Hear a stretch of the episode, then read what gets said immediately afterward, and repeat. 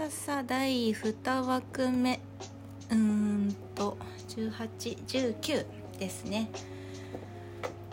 もう19回もラジオ配信してるんですね。すごい。ちなみに最近インスタグラムのあのちゃんと定期的に何曜日に更新しますよって言ってたのはあの若干ズレが生じ始めてきました。うん本当になんかシュシュカワらしいなっていう感じのあの 時間を守らないっていうねそんな感じでインスタグラムもえーと、ラジオ配信もさせていただいておりますけれどもあのうん。前回の18番目のお話に続きまして今回も恋愛トークしていきましょう。そうですね。うん。そうあの、まあ、手が綺麗指が綺麗爪が綺麗ときたらですよ。あこれもフェチな話になっちゃいますけど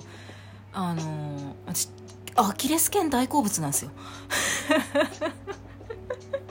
食うのかっていう話になりますけどあの高高1の時に部活であのまあ、みんな走りやすい格好をしてるので短パンというかショーパンとランシュと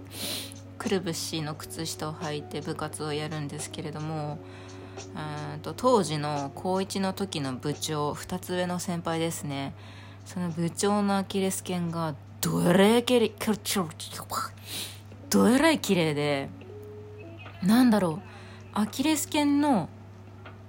太さというか細すぎないんです。細すぎず太すぎず。でそのアキレス腱の周りのこのベコってへこんでるところのあのへこみ具合とランニングシューズから見えるそのなんだろうアキレス腱の位置というか長さというかそのバランスめっちゃ綺麗でずっと見てました。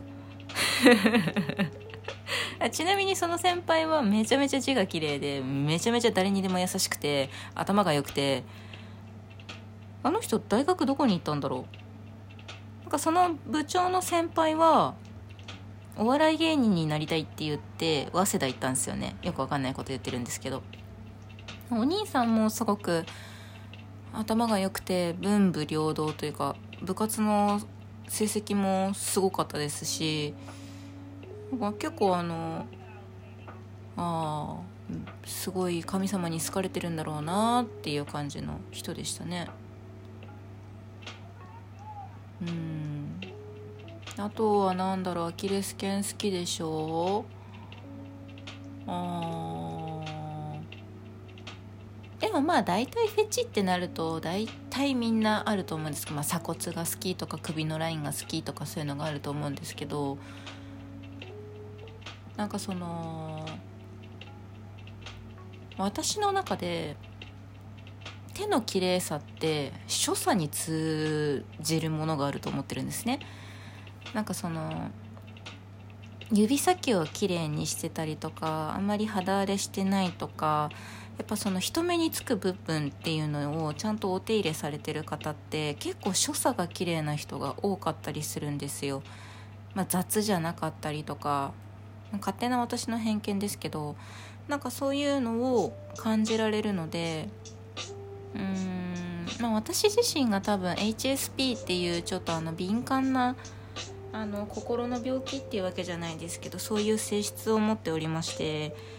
まあ、ちゃんとねあの医療機関に行って診断してもらって HSP っていう症状をあのもらったわけじゃないんですけどお医者さんから言われ言い渡されたわけじゃないんですけど結構ね知らない人がたまにいるからこの場を借りまして HSP っていうのは Highly Sensitive Person っていうあの視覚や聴覚などの感覚が敏感で刺激を受けやすいっていう特性を生まれつき持ってる人のことを言います。でえっと私の場合は結構本当に光とか音がああと味もそうですね。味覚もう結構敏感なのでうーんと一時期 あの自分の味覚と嗅覚を落とすためにタバコを吸ってました。そう味覚と嗅覚があのちょっと敏感すぎてしんどい時期があったのでそれを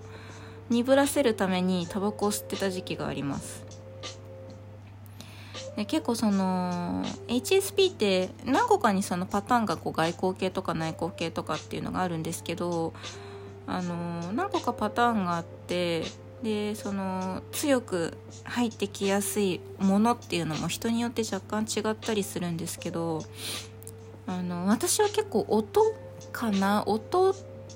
がすごく強く入ってきやすい部分になるのであの雑な人と一緒にいられないんですよ。まあ本当に何だろうご飯を食べる時に口を開けてくちゃくちゃ食べる人とも一緒にいられないですし、まあ、それはね本当に食事のマナーと、まあ、日本のね食事のマナーとしたら口を開けて食べるっていうのはあまりよろしくないので、まあ、そういうのもちょっと気になりますしあとはその物を置く音とかあのー店員さんに対する態度とかそういうのも全部見てます。なのでなんかあのやっぱりそういうのって細かいところに出てくると思うんですよね。なんだろう。まあかうーんすごい難しいですけどなんかこう好きなものってみんな丁寧に扱うと思うんですよ。例えば靴が好きな人だったら靴に対してすごく丁寧に扱うしあとよくいるのはジーパンか。ジーパンとかだったらなんかすごくあの、まあね、心を込めて扱うでしょうしそれって誰しもが自分が好きだなって思ったもの人大切なことって大切にできると思うんですけどなんかそれ以外にもちょっとこう気を使える人というかほんとちっちゃいですよ。あのコップを置く時の音がカチャンっていう音を立てないとかなんか音を立てないように気をつけてても不意にあの力が抜けちゃって落としちゃう時とかってあるじゃないですか。そういう時に「わごめんね大きい音立てちゃった」みたいなそういうフォローがちゃんとできる人というかそういう人を好きになりがちというかそういう人がいいです。なのでなんかうーん。でもねなんか自分の好きな人はこうであってほしいとかこういうところが好きっていうのを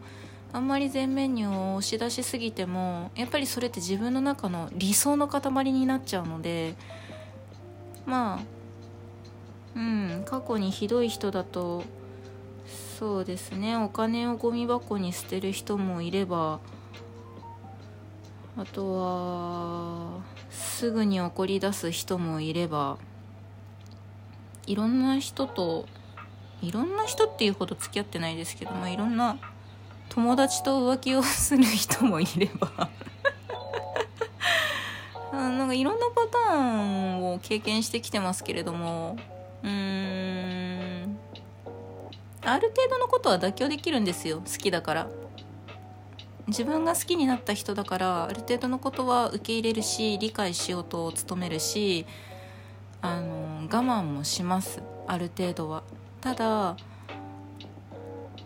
あのよく言われるのがなんかそういう嫌なことがあるんだったら言ってよみたいな。言ってくれなきゃ分かんないじゃんって言われてあ分かった。じゃあ言うわって言ってあのいやこの時さこうだったよねとかいやそういうのってどうなのって言った時にえ？みたいな感じになって揉めるんですよ。で揉めた時に結局言わなきゃ分かんないって言われたから言って揉めてお互いに険悪な雰囲気になるんだったら言わない方がマシじゃないってなって言わなくなるんですね。で言わなくなると自分の中にフラストレーションが溜まっていくわけですよ。でそれをどうすることもできなくてあの急に本当に何だろうあの引っ張りすぎたゴムをハサミでプチンって切られたぐらいの感じであもういいやってなるんですよね。もう疲れた。もういい。もういい。もうダメだ。ってなるんですよ。ただなんか本当にお人よしだからあのまあ、連絡が来れば返すし頼られればそれなりに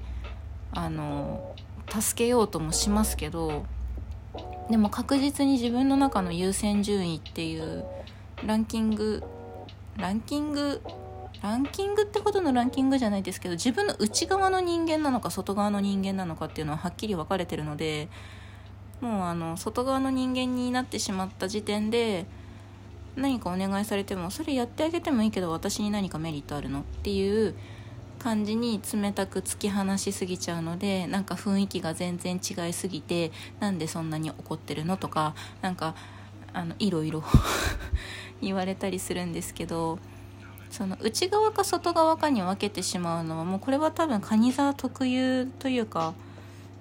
持って生まれた性質だとは思ってるのでこれはもう直すことができないんですけれども、まあ、そんな感じであの一体この一体このラジオは何を話していたんだろうかっていう何一つ思い出せない11分ぐらい前に話してたことが何一つ思い出せないような内容になってしまったんですけどまだまだ続きます。まだまだ続きますよ恋愛トーク。もう全然あの言っていただければ恋愛トークいくらでも話しますね。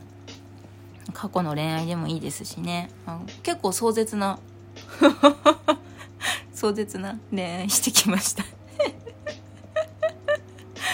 ではまたえっ、ー、と次の週の日曜日にお会いしましょう。シュシュカワでした。1週間頑張りましょうね。